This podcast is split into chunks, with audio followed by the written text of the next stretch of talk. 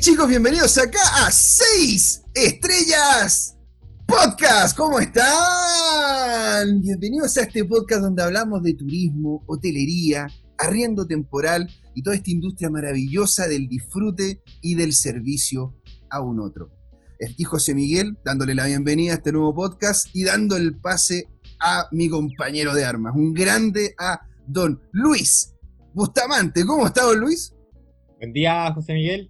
Hola a todos, amigas, amigos. Hoy día continuamos este ciclo que tenemos de, invitados espectaculares y especiales, porque no sé cómo más describir a estas personas que estamos invitando que son de trasfondos tan locos. O sea, por decirlo así, vienen de, de, trasfondos desde como tuvimos a Sergio Reyes, como tenemos el capítulo del Coco Macuer con Pagraf, y hoy día estamos con un grande, estamos con Sergio Ríos, emprendedor en turismo outdoor y dedicado a la producción audiovisual, especializándose en zonas extremas y grabación con dron. Bienvenido, Sergio. Hola.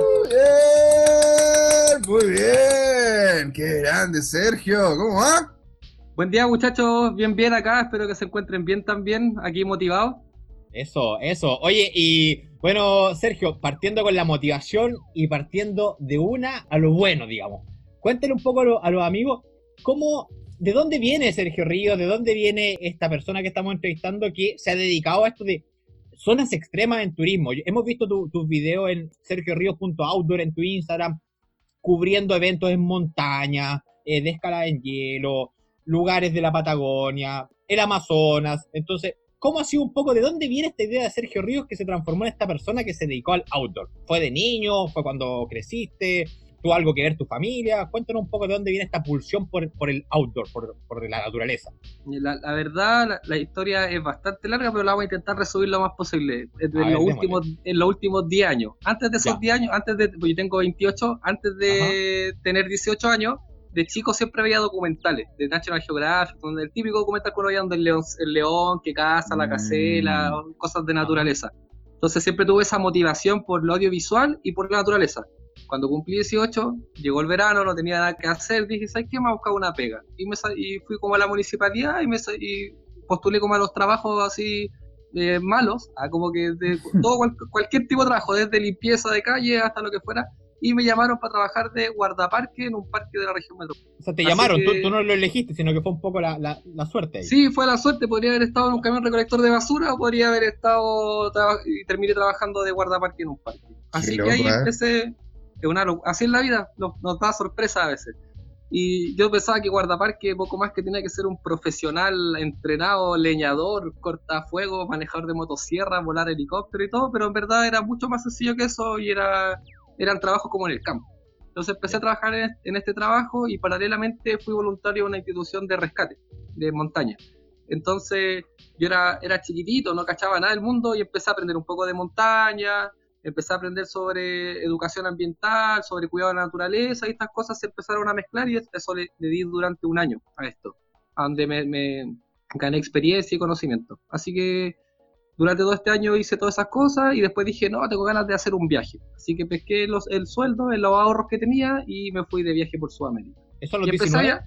esto a los 19 años, sí. Y a los 19 años, estas son fechas aproximadas, porque pueden ser un poquito más o un poquito menos. Así que empecé a viajar por Sudamérica y partía de al norte, llegué hasta Arica, después me fui a Bolivia, después de Bolivia hay que impactado con la cultura, la primera vez que salía como de vivir en una ciudad grande como Santiago, entonces yo nunca había visto que la gente en otro lugar podía vivir de otra forma, más que en la mm. televisión, pero en la televisión uno se imagina que eso no es tan normal, pero en verdad después de viajar muchos años me he dado cuenta de que en muchos contextos sociales son mucho más normales del contexto social en el que yo vivo y en el que quizás muchos de los que están escuchando viven, que es súper eh, como cómodo y hay gente que no tiene esos privilegios.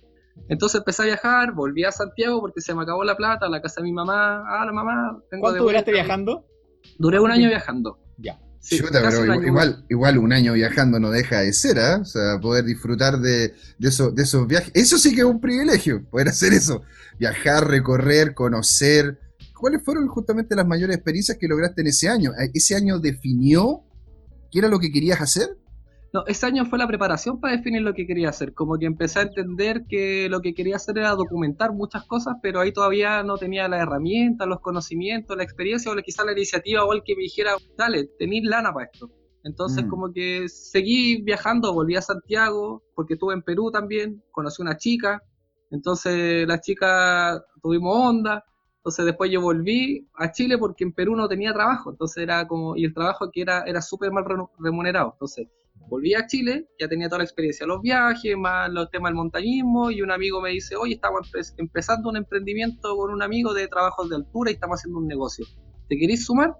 Y yo dije, bueno, por supuesto. Así que me sumé a este proyecto y estuve ahí dándole como dos años más o menos, yo creo.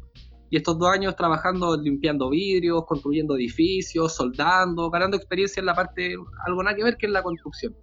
Oye, y, para los amigos que no están tan acostumbrados a este tema del trabajo en altura, un, pequeño paréntesis, ¿de qué altura se cuelgan? ¿Son edificios pequeños, grandes? ¿Cuál fue el edificio más alto que te tocó? Porque me parece que los que venimos del mundo de la escalada, es muy común que la gente de la escalada tenga como estos pitutos, estos trabajos temporales en, trabajo en altura, pero la mayoría de la gente lo ve y ve a unos, a unos locos colgando ahí, limpiando ahí y dice, bueno, ¿qué se siente eso? Claro, no, no, no, hicimos el costanera entero nomás, no hay problema, un pequeño edificio acá en Chile.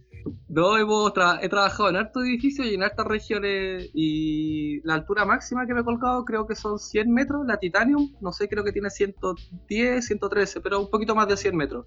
Ahora, colgarse a 100 metros y a 10 es casi lo mismo, o sea, como que todos los trabajadores verticales dicen el primer rappel, que el rappel es la primera bajada del día, con la cuerda colgada, siempre uno siente una cosita en la guatita, así como que, ay, ay, ay, ay, no sé. Ay, ay, ay, ay, ay.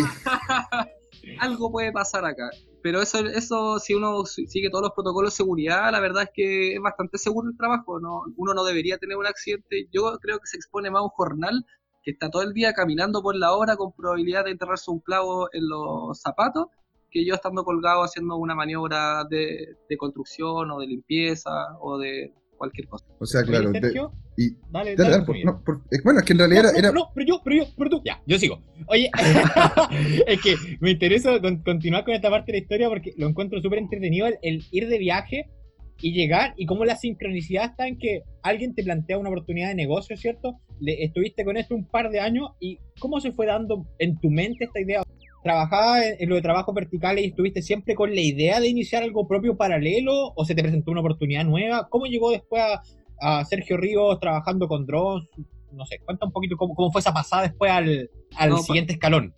Pasó que los trabajos verticales, uno de mis socios me decía, negro, démosle duro a este proyecto en 5, en 10 o en 15 años más, vaya a tener independencia, loco, vaya a tener plata de todo, vaya a poder viajar y hacer todo lo que tú querés. Y yo lo pensé en un momento, como a los dos años, casi tres años, y dije, no, porque la vida es para vivirla ahora. O sea, tengo que hacerlo ahora. Entonces voy a pegarme otro viaje. Así como lo pensé, entonces entregué mi cargo con el tiempo correspondiente que, necesitaba, la entrega al cargo, y después me fui de viaje de nuevo. Y en ese otro viaje me, me replanteé y dije, no, sabéis que a mí me gusta lo audiovisual. Entonces para ese viaje me compré una camarita de mano chiquitita, y empecé a viajar con esa cámara y hacía como entrevistas, grababa cosas durante el viaje y repetí el viaje anterior, pero le fui agregando un par de cositas más, yendo más al norte de Perú, yendo un poquito a Brasil, a la zona de los pantanos, como que me alargué un poquito más. Y después volví a Chile de nuevo. Y en ese regreso a Chile, por cosas de la vida, una locura máxima, una, una chica que conocí, otra chica, me dijo, oye, nos conocimos el mismo día, el mismo día que nos conocimos ella me dijo, oye, me voy a ir a vivir a Juan Fernández. Y yo ni siquiera tenía idea de lo que era Juan Fernández sabía que era una isla, sí, sabía que era una isla, bueno, en verdad era un archipiélago, y que había una isla y ella se iba a trabajar de profesora a esta isla. Y me dijo, ¿y voy sola? No sé, ¿te motiváis? Y era el primer, llevamos tres horas escalando. Y yo le dije, ya, pues, acá me motivo. Tenía la plata, no tenía nada que hacer, venía llegando el viaje. no te puedo creer. hola, ¿cómo estás? ¿Querías vivir conmigo, Juan Fernández? ¿Sabes qué? Ya, démosle, vamos, vamos, vamos, vamos, no sé qué, parece que es una isla. Una, Y yo como eh, soy bueno para, para broma, esta chica pensó que era una broma, entonces yo le escribí como a los tres días, le dije, oye, tengo listo el pasaje, ya me lo compré por tal aerolínea. Llego el 16 de, de, septiembre de hace cuatro o cinco años atrás. Y me dijo, ah, ¿en serio? Me dijo, oye, entonces juntemos a hablar porque hay que, vamos a vivir juntos, hay que pagar cuentas, no sé, hay, conocernos un poco más también, no sé. Yo dije, ya bueno, dale, nos juntamos y me fui a vivir a la isla. Y en la isla ya me picó el bichito, los paisajes y la naturaleza era tan salvaje, tan hermosa, que mm. dije, yo tengo que grabar esto para el mundo. Y ahí me compré una cámara, empecé a grabar, todavía no me compraba el dron porque el dron me lo compré posterior a ese viaje. Entonces empecé a documentar, hacía videos entretenidos, a la gente le gustaba, me creé mi primer Instagram, que, era, que se llama La Aventuras del Negro, que hoy en día cambió el nombre, eh, y empecé a subir material a este, a este Instagram y a la gente le empezó a gustar, y ahí empecé como a dedicarme, intenté hacerlo cada vez un poco más profesional, obtener mejores resultados. Así es como después pasé de tener una, una cámara de acción de 30 lucas a tener una GoPro, a tener un dron, a tener una cámara de mano, un estabilizador y de a poquito le voy sumando más cosas, el computador para poder editar, etcétera, etcétera, etcétera. Claro, fuiste de a poco como comprando, comprando equipo, ¿no? O sea, tú podrías decir de que esa es una, es como un consejo que le podrías entregar a la gente que tiene interés en hacer esto de ir de a poco o encuentra de que, no sé, si aquí tengo la pulsión de poder sacar fotografías de naturaleza, voy y me compro una buena cámara, hago el curso y le doy con todo. Mira, yo personalmente soy de las personas que me gusta aprender de a poco, con pocas herramientas, porque en el momento en que tienes todas las herramientas es mucho más fácil hacer el trabajo y ya entiendes principios y cosas que no vas a entender o quizás nunca vas a lograr entender eh, si partiste con todo de una. Que esto aplica todo en la vida, no solo el audiovisual, también aplica, por ejemplo, no es lo mismo aprender a hacer un hoyo con una pala que trabajar con una retroexcavadora, porque con la pala vas a entender quizá un poco sobre las capas de la tierra, la dureza, por dónde engancharle a la piedra, con la retro no, porque llegáis y entráis con la retro solamente. Entonces yo pienso que dependiendo, porque todos aprendemos diferente también, entonces según la habilidad de cada uno, yo pienso que a algunos se les puede recomendar partir desde cero y aprender absolutamente todo, con lo más básico, o si alguien tiene la habilidad de aprender con todas las herramientas ya listas. Entonces, respondiendo a tu pregunta, si comprarte la cámara más sencilla o comprarte la cámara más profesional, eso yo pienso que depende de cada persona y qué tan capaz se sienta esa persona y qué tan alto es el, costo de inversión que tiene. Porque no sacáis nada con comprarte una cámara de 4 millones de pesos si te va a durar las ganas de usarla o de sacar fotografías por tres semanas. Porque quizás, no, me costó mucho, no aprendí esto, y entendiste que quizás el lente que tú querías ocupar no era el que correspondía para el tipo de fotografía que querías hacer, te vas a terminar estresando y, al final no va a llegar absolutamente a nada, pienso. Me, parece genial y destacar lo que tú dices, Sergio. Está comprobado que todas las personas aprendemos de formas diferentes. Pues hay algunos que somos más visuales, otros más experienciales, otros más auditivos. Entonces, me, me parece súper atingente tu, tu consejo y me gustaría no irme aún del tema de Juan Fernández, sino que mantenerme un poco ahí porque lo que conversábamos fuera de cámara que tú viviste ahí un año, ¿verdad? Un año. Bueno, y he vivido, en, después en el futuro he vivido otras veces. En total, casi dos años he vivido en Juan Fernández sin contar a todas las veces que he estado en la isla. Mira, y entonces a lo que quería colgarme un poco en, Juan Fernández, porque tú dices que, claro, el proceso de aprendizaje, comenzaste mejorando tu equipo, te llevaste una, una cámara para allá, los paisajes, compartirlos con el mundo, lo que me parece genial, pero quiero saber si hubo personas en Juan Fernández que te enseñaran cosas que tú encontraste valiosas o que te fueran apoyando durante este camino para destacar un poco que todo este camino del emprendedor, incluso del viajero, por decirlo así, si asumimos la vida como un viaje, no lo hacemos solo, lo hacemos con gente que está en ciertos puntos de nuestra vida apuntalándonos, dándonos ideas, dándonos consejos, guiándonos. Y quiero saber si apareció gente de ese tipo, no solo en Juan Fernández, sino que a lo largo de tu trayectoria de aprendizaje. Obvio, por supuesto, porque al, final yo soy un poco de todos ustedes, de todas las personas que voy conociendo en la vida, porque quizá ni siquiera es como que alguien me enseñó algo, quizás por una simple acción o por ver lo que alguien hizo, yo ya aprendí algo, que esto puede ser desde un niño muy pequeño a un adulto muy grande, como que todos tenemos esa capacidad de poder entregar información y cada uno ve o dependiendo de la sintonía en la que esté, ve si la capta o no la capta, o si te sirve o no te sirve. Hay muchas cosas que yo digo, me hubiese gustado que estas cosas las hubiese podido aprender hace 10 años atrás, y quizás hace 10 años atrás tuve la oportunidad y tuve personas entregándome esa información o esa herramienta, pero nunca pesqué al profe del colegio porque lo encontraba fome en matemáticas, pero hoy en día cuando tengo que ir a trabajar y hacer cálculos matemáticos para planificar un vuelo con el dron, digo, escucha, hubiese sido bueno haber aprendido estas matemáticas, ya no estaría viendo este video en YouTube a las 4 de la mañana. Y, eso fíjate que es una recurrencia, ¿eh? ya hemos tenido como tres entrevistados los cuales nos han dicho, ¿sabes que Mira, debía haberle hecho caso a haberlo escuchado al profesor de finanzas, porque en realidad es importante manejar la plata y las finanzas. Debería haber escuchado al profesor de matemáticas, porque ahora te que tengo que sacar. Y de hecho, e, eso es, o sea, en definitiva, poder obtener todas las herramientas de los que nos están entregando y así poderle sacar partido después ya cuando estemos desarrollando nuestro negocio, ¿no? ¿Cómo has visto tú? ¿Qué herramientas dirías tú que son importantes para poder desarrollar lo que es tu actividad? Yo para eso, para mi actividad pienso que las herramientas que son aprender simplemente escuchar y tomar esta información y empezar a utilizarla.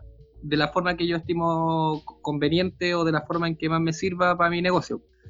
A ver, por dar un ejemplo, eh, si alguien me enseña algo que no tiene que ver con mi negocio, pero me enseña, por ejemplo, disciplina, de cómo estructurar, cómo ocupar una carta Gantt, por ejemplo. yo nunca uso una carta Gantt en la vida, pero alguien me dice, mira, estas son las cartas Gantt, así funcionan, y yo, oye, tenía una plantilla, déjame ver, oye, voy a ingresar esto acá y me doy cuenta que mi proyecto empieza a resultar mejor. Entonces, gracias a ese conocimiento de planificación.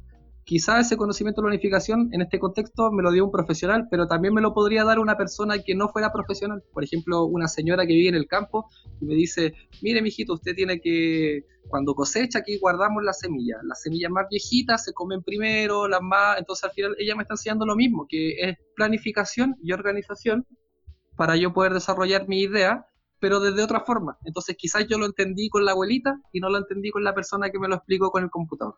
Súper buena esa analogía. Y con respecto a esto, la abuelita colgándome eso, ¿conociste gente interesante allá en Juan Fernández? No sé, algún, algún viejito místico de puerto o, alguien que, te enseñara alguna cosa especial, que alguien que recuerdes con cariño. ¿Cómo, es esa vida en la isla? Yo nunca viví en Juan Fernández vivir una isla igual es complejo, porque al principio es maravilloso, pero después igual te sentís solo, porque de verdad yo caminaba media hora, llegaba al filo de la montaña, a un mirador, y se ve la isla casi en 360 grados, y te das cuenta que realmente está ahí al medio del mar, y ahí no podéis como, voy a ir de carrete, voy a ir a buscar gente nueva, gente vieja, porque viven las mismas 700, 800 personas y los veis todos los días porque el pueblo es extremadamente pequeño. Entonces, igual es difícil aprender a convivir con una isla.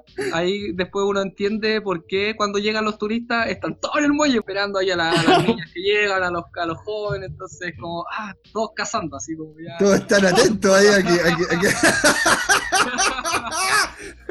Mira, ¿eh?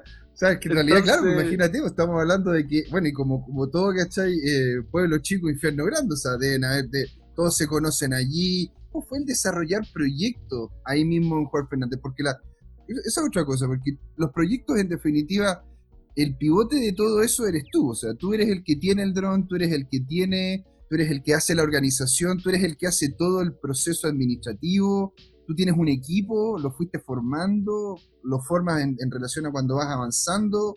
¿Cómo es el tema con lo tuyo?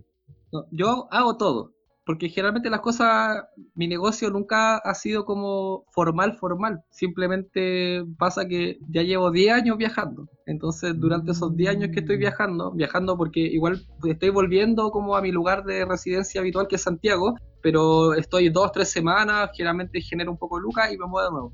Entonces, como estoy constantemente viajando, al final el negocio se transforma en algo que conozco una persona, me dice, oye, están buenos tus videos, yo tengo un emprendimiento de turismo, me gustaría hacer un video motivacional para redes sociales, cuánto me cobráis, eh, cuánto sale, yo le digo, mira, esto es lo que sale. Me dice, pucha, verdad, yo no tengo ese presupuesto para poder trabajar esto, pero trabajémoslo más adelante. Yo le digo, no, pero mira, hagamos un intercambio. ¿Qué tenéis tú que me podáis entregar como herramienta? Me dice, mira, yo soy instructor de buceo.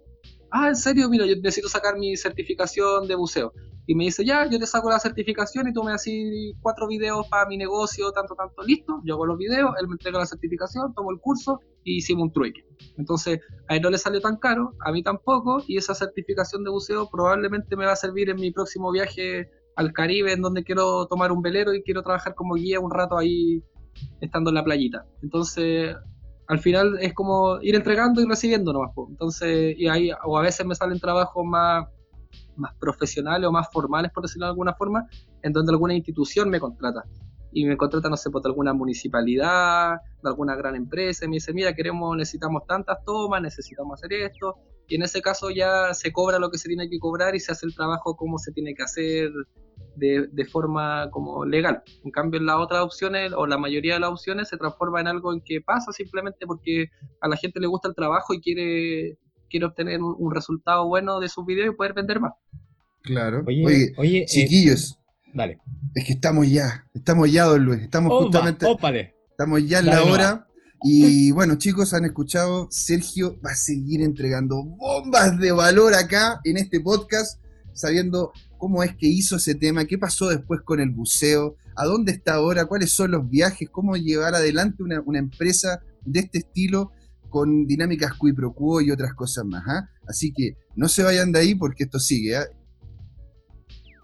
Hola amigas y amigos, en este intermedio les queríamos recordar que esta comunidad 6 estrellas la hacemos todos, así que siempre invitados a nuestros canales de difusión en YouTube, Instagram, LinkedIn y Facebook. Búsquenos como 6 estrellas podcast, con el número 6. Los esperamos para intercambiar información, hacer nuevos amigos y conexiones en este hermoso mundo del turismo, hotelería y arriendo temporal. Suscríbanse para estar conectados y saber de nuevos episodios. Un gran saludo de Luiso y José Miguel, el mono y el topo del podcast. Ahí nos vemos. Hey chicos, bienvenidos de vuelta a la segunda patita aquí en 6 Estrellas Podcast. Habíamos terminado con una de mis preguntas, pero don Luis tenía otra, ¿no es cierto? ¿Qué le quiere preguntar aquí a don Sergio? Sí, vos, se, me había quedado ahí en, eh, entre medio la pregunta, no, no la alcancé a sacar. Bueno, primero que todo quería destacar al término del primer bloque de esto que hace intercambio. ¿Ya? De, entre emprendedores turísticos, no turísticos, proveedores, lo que sea, siempre está la opción de, no recurrir al dinero como medio de intercambio. Recordemos que el dinero también es, una abstracción que nos ayuda a comunicarnos como personas e intercambiar cosas, pero no es el fin último, digamos, y la idea de esto es también poder decir, como decía Sergio, yo tengo esto, que tiene cierto valor comercial, y tú tienes esto que tiene cierto valor comercial, pero tratemos de aunarlo en el valor que nos da utilitario, o sea, vamos viendo por esa parte, que es lo que se hacía ancestralmente, o sea, el trueque se ocupaba mucho.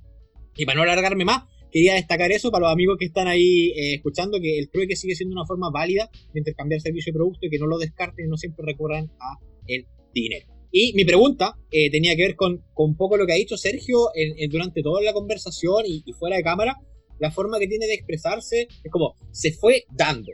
Me gustó hacer esto porque aprendí como niño chico. O sea, hay ciertas frases que yo eh, extraigo y digo, mm, este hombre quizás tiene alguna filosofía o alguna postura ante la vida y cómo, cómo avanzar ante ella que es un poco diferente de lo que estamos acostumbrados, que es que lo que nos enseñan a tener un objetivo así, claro, llegar, trabajar para ello, bla, bla, bla. Entonces, quizás, quizás me estoy equivocando, me gustaría que Sergio nos comentara un poco de, cuál es tu filosofía detrás de ser tan aventurero en este sentido, no solo por lo autor y montañismo, etcétera, sino que por lo, la vida misma, o sea, como que alguien te diga, vente a vivir conmigo a una isla y vamos, o me voy a viajar y después veo. Entonces, esas son cosas que a mí me interesa que compartas con la gente de dónde viene esa visión y, esa pulsión tuya. Viene de la vida misma que me fue entregando cosas. Mi objetivo a largo plazo, a mí me gustaría hacer muchas cosas. De, hecho, mi pareja me dice, tú querías hacer todo. Porque pasa que yo quiero cuando grande, no sé, ser documentalista y trabajar haciendo documentales pero mi camino no, no es, ya, ya no puedo, yo creo, ya no puedo como entrar a la universidad, estudiar cine, eh, hacer 10 años de carrera en una empresa, después convertirme en un buen cineasta y recién empezar a trabajar como con la cámara de cineasta en la naturaleza. Mi camino es, otra dirección, es como ah, me compro la cámara, hago los viajes, y si sale buen material, bacán, y lo vamos mejorando en el camino, voy conociendo gente y se me abren las puertas.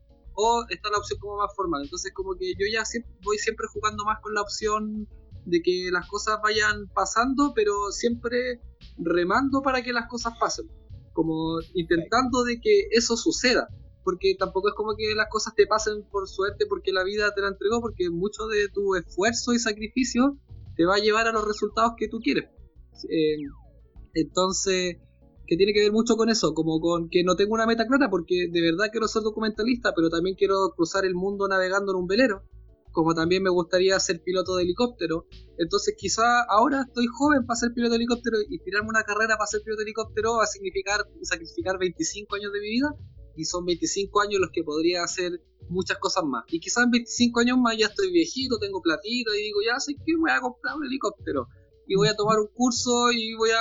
O quizás no, quizás mañana me llaman de un trabajo y me dicen, oye, necesitamos una persona que haya trabajado en esto necesitamos un explorador en montaña que, nos, haga tal trabajo. Y generalmente en ese tipo de trabajo volamos mucho en helicóptero porque nos llevan de un punto a otro de la montaña para hacer el trabajo. Entonces quizás me hago amigo del piloto y el piloto me dice, oye, hay una beca, ¿por qué no postulas a la beca? Y postulo la beca, me gano la beca, soy quizás en dos años más ya estoy trabajando manejando un helicóptero. O esto en el contexto de que fue un helicóptero, o quizás simplemente algo mucho más sencillo como hacer pan. Por ejemplo, podría, tú no podrías comprarte un curso online o tomar un curso presencial que te puede costar, no sé, 100 dólares de cómo hacer pan con masa madre integral. esa es una opción, que es la parte formal. O está la parte en que, no sé, me voy de viaje o conozco una persona, justo se dio que conocí una persona que hace pan con masa madre. Y me dice, mira, yo te enseño.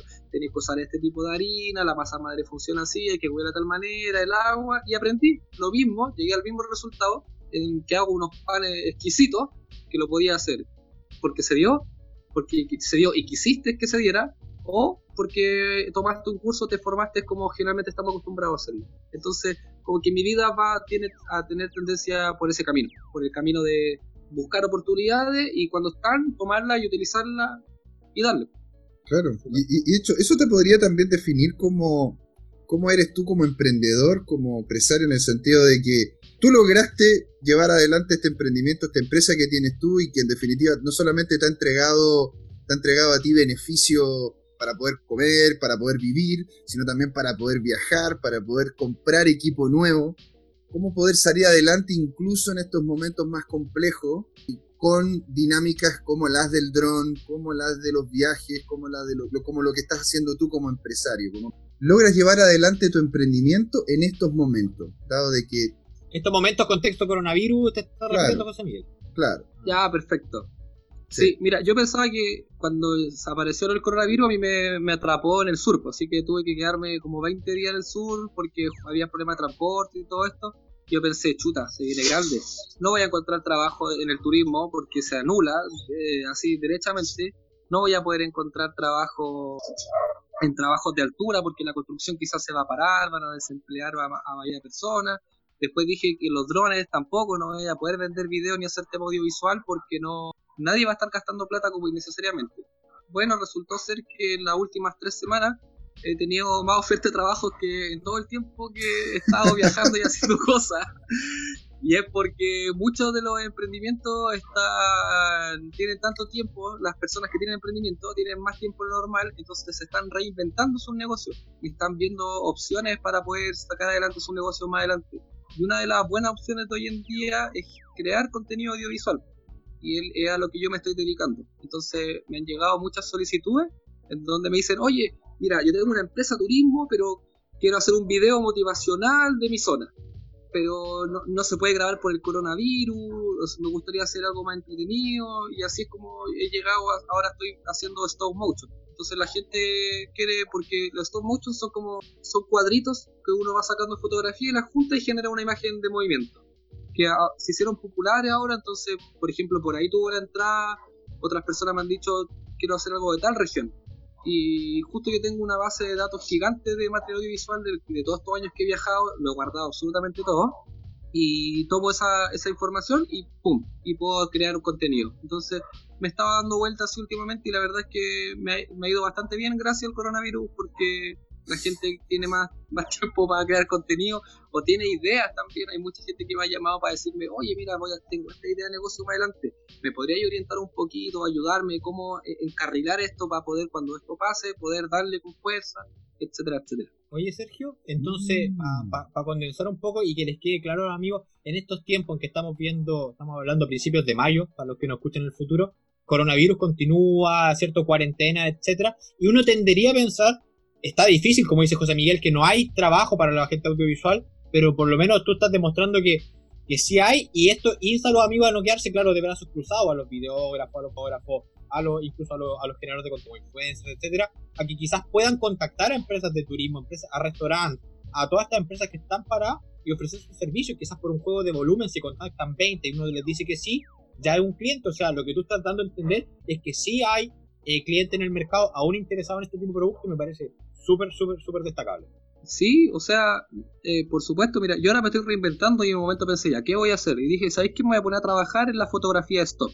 Yo no trabajo fotografía stock, pero dije, voy a empezar a hacer fotografía stock, voy a, comprarme un estudio chico, me voy a hacer un estudio, o me compro un lente más luminoso y me pongo a hacer fotoproducto.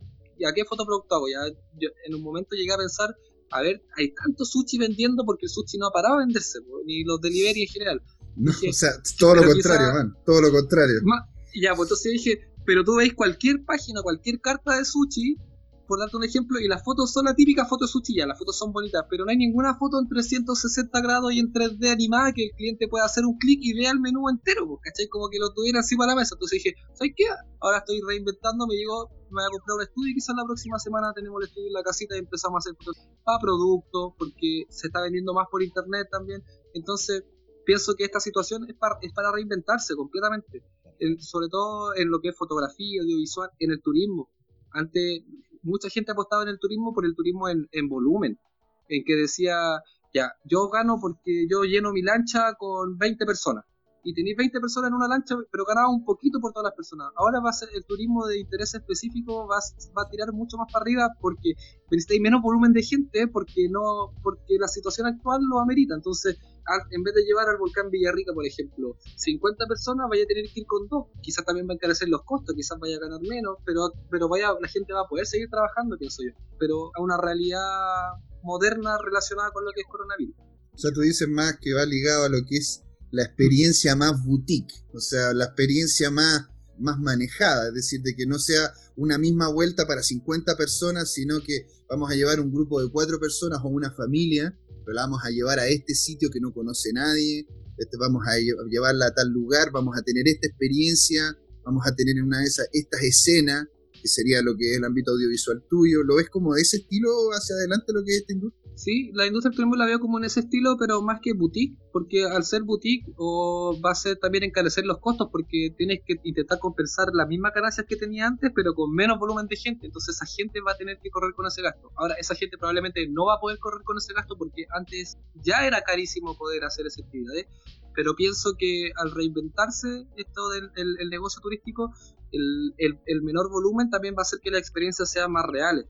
Entonces va a cobrar lo mismo que antes, quizás va a ganar menos, pero va a apuestas a, no al, turismo antiguo que era de volumen, que era el típico del bus todos juntos, sino que a experiencias más reales, más únicas, más sencillas, que conecten más con el cliente también y que el cliente se conecte más con los espacios. Quizás también sirva como desarrollo de educación para las personas y la gente aprenda a cuidar la naturaleza, a entender muchas cosas que hoy en día pasamos por alto y en verdad aunque suene feo, pero como que la gente se limpia el poto con la naturaleza porque no le interesa absolutamente nada.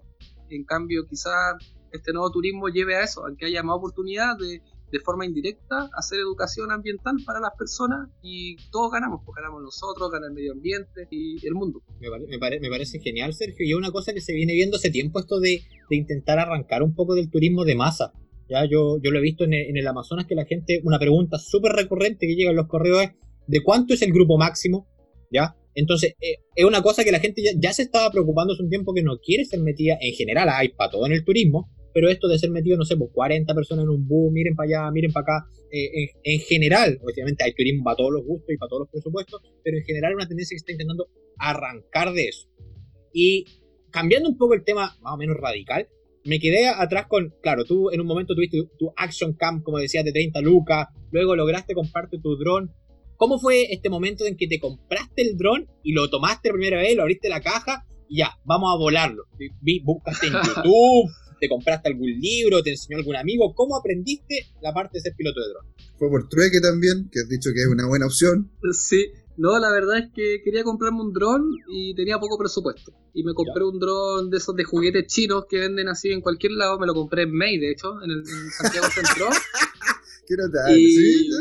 y el rol era ordinario, ordinario, no tenía nada de lo que hoy en día lo que tengo como herramienta es extremadamente bueno, lo tiene todo, se vuela solo. De hecho, cualquier persona me dice, yo le digo, ¿queréis volar? Y me dicen, ay no, porque como que lo pueden romper y yo le digo, loco, esto tiene sistemas de seguridad, todo, no te va a pasar absolutamente nada ni a ti ni al dron. Y si llegara a pasar algo, antes te va a avisar, me pasáis el dron y yo lo, lo arreglo y Pero cuando yo partí con este dron chiquitito, partí volando así como un juguete, que se iba con el viento, volaba hasta 30 metros, perdía señal, no sabía para dónde miraba el dron, porque la cámara se pegaba, pero eso me ayudó a ganar, como hablábamos al principio, me ayudó a ganar experiencia, entonces yo en eso sensibilicé los veo. Si tú me preguntas hoy en día qué hace la diferencia entre mis vuelos de dron y los vuelos de dron de otras personas que yo encuentro, o qué lo hace más profesional, es que yo tengo mucha habilidad con, con la maniobrabilidad del dron y hago tomas extremadamente fluidas y como muy de cine.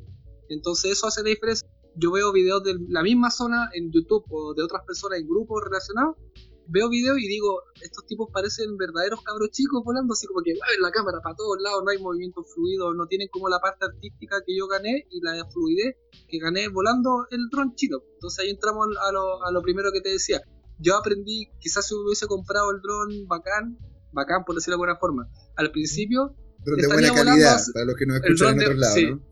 Sí, el dron de buena calidad lo estaría volando quizá igual que las otras personas, pues sin, sin fluidez, sin darle ese toque profesional, pero ese toque profesional yo lo gané porque practiqué mucho con un dron muy, entonces después tampoco tenía miedo de chocar el mío porque ya estaba seguro de lo que hacía, entonces pasar por entre medio de un árbol a 30 centímetros del agua ya me sentía con confianza, entonces al final, al fin y al cabo se dio ¿no? O sea, increíble. O sea, imagínate, tú, tú, lo que me estás diciendo es que, claro, si tú aprendiste a andar en un rally en un Fiat 600, después cuando te pasan un auto realmente de rally, lo podéis pasar a todos por encima.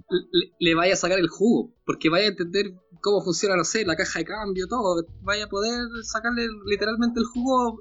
Quizás sí, quizás no, porque al final es súper relativo. Quizás yo no hubiese aprendido nada con el dron chico, quizás me podría haber hasta desmotivado. Como, oye, no soy para esto, no me sirve pero simplemente lo intenté. Igual yo tuve harta motivación de chico porque yo me crié en una familia extremadamente pobre. Entonces yo nunca tuve la opción de tener como juguetes más que juguetes sencillos. Y yo veía a, mi, a mis amigos que a veces jugaban con el colegio con autito control remoto y mi sueño era poder manejar un auto control remoto. Imagínate lo que sentí yo cuando tenía 20 años y tenía mi primer dron jugando, para mí era como, weón, hoy lo puedo manejar yo y vuela, ¿cachai? Encima, además que vuela. Entonces, después ya cuando tuve el dron más profesional, ahora yo cada vez que lo vuelo me acuerdo siempre de eso, como de, la sensación de decir, bueno, lo estoy controlando, entender como un poco la tecnología, las herramientas que hay hoy en día, que hoy en día con un teléfono celular y con una cámara sencilla podía hacer cosas extremadamente maravillosas. Claro, o sea, me imagino, que le sacáis una foto ahora al dron y, le mandáis la foto, ¿cachai? A, a, los ex compañeros de colegio. ¿Viste? ¿Ah? ¿Viste? Tú que tenías el, el, el, el, autito, ¿ah? Mira, ahora yo tengo un dron, tengo un dron, ¿ah? Mira, mira. Oye, oye, Sergio, y con respecto a esta parte también del equipamiento, ya tú, tú, ocupas tu dron ahora en este momento, eh, no sé, podemos decir qué dron ocupa o qué dron recomienda, alguna marca, alguna, no sé si es importante las marcas, los drones, ah, ¿quién lo tope de línea ahora? Eso es importante, los equipos que, tienen. Sí, mira, hay un dicho que dice que la flecha no hace al indio. Entonces, eso quiere decir que aunque tengáis equipo muy malo o equipo muy bueno, si no tenéis las habilidades o no, no le ponéis el, el, ñeque, así la fuerza para hacer lo que tú querías hacer, al final no vaya a lograr nada. Podéis lograr, como hablamos también adelante, con una cámara, con una cámara muy mala, mala, mala, así objetivamente mala, con resolución mala, podéis lograr una buena fotografía versus una cámara profesional, podéis lograr casi lo mismo. Ahora también debería llegar, pues, con una cámara mala vais a lograr una buena foto, pero para redes sociales. No vais a lograr una buena foto para imprimir una gigantografía de 60 por 60 metros. Entonces, pero con la cámara mala ya lo hacéis bien, o sea, con la cámara buena lo vais a hacer 10 veces. Entonces, por eso que la flecha no va al indio, porque no depende de la calidad de la flecha, depende de la habilidad del indio para poder llegar a ese resultado. Ahora yo recomiendo a la gente, dependiendo de su presupuesto, dependiendo de su forma de aprendizaje, comprarse desde un equipo profesional o, partir con un equipo más sencillo para ir probando y viendo qué se, cómo se le van abriendo la puerta. Quizás tú querías hacer fotografías de productos y termináis sacando fotos de aves. Entonces lo que te compraste para fotoproductos no te sirve para fotografías de aves. Entonces vas a tener que cambiar todo el equipo, pero quizás lo descubriste en esta transición.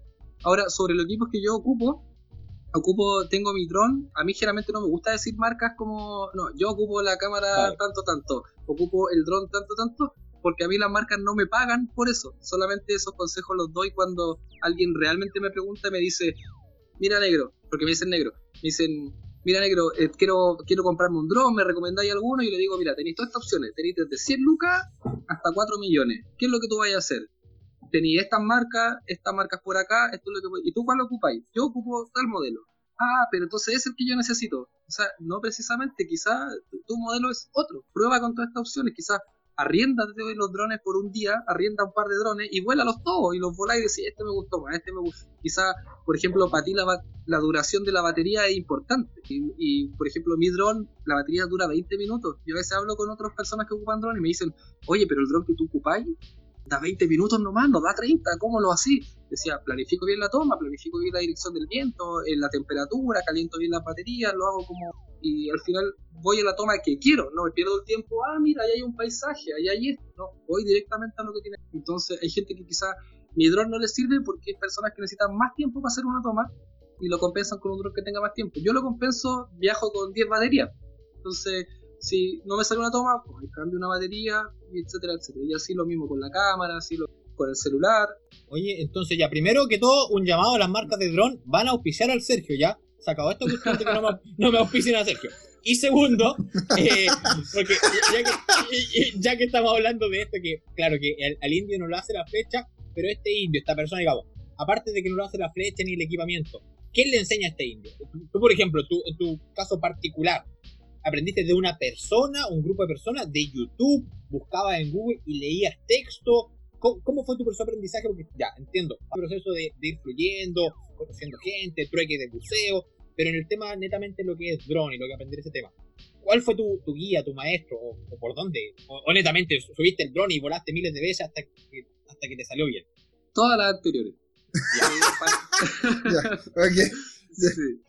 Partí como viendo videos en internet, porque generalmente es lo más económico, pero el problema de ver videos en internet, o una de las ventajas también que puede ser, es que hay mucha información y tenía información buena, información mala, verdadera, información falsa. Y esta información hace que, que te pueda ir por la rama. Entonces, ¿qué es lo que yo generalmente hago cuando quiero aprender algo? Me voy directamente a Internet, YouTube y Google.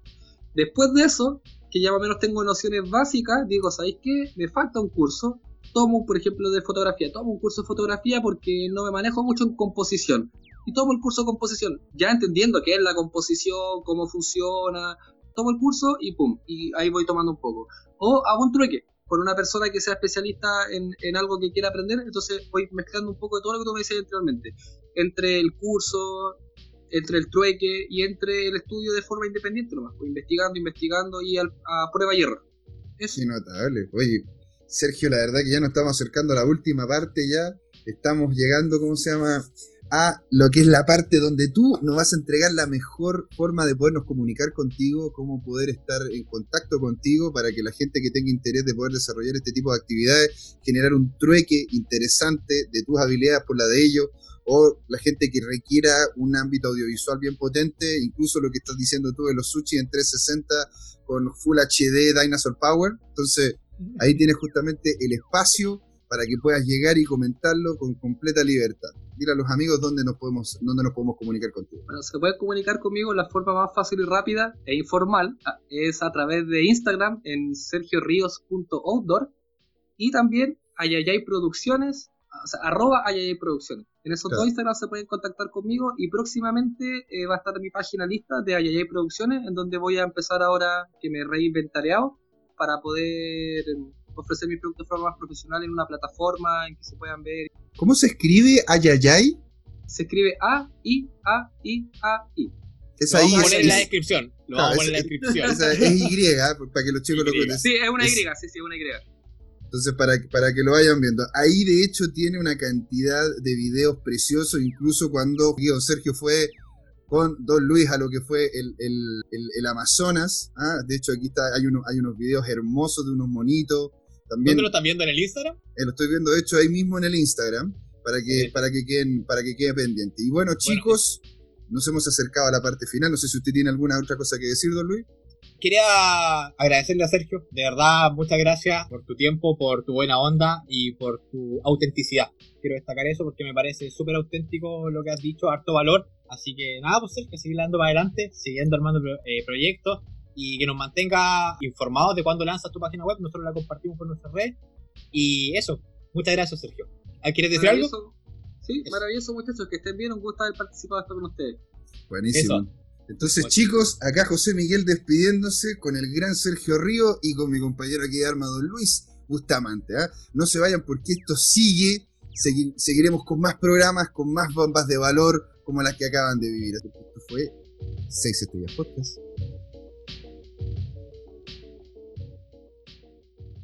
Hola amigas y amigos, antes de irnos les queríamos recordar que esta comunidad 6 estrellas la hacemos todos. Así que siempre invitados a nuestros canales de difusión en YouTube, Instagram, LinkedIn y Facebook. Búsquenos como 6 estrellas podcast, con el número 6. Los esperamos para intercambiar información, hacer nuevos amigos y conexiones en este hermoso mundo del turismo, hotelería y arriendo temporal. Suscríbanse para recibir nuevos episodios y les mandamos un gran saludo de Luiso y José Miguel, el mono y el topo del podcast. Ahí nos vemos.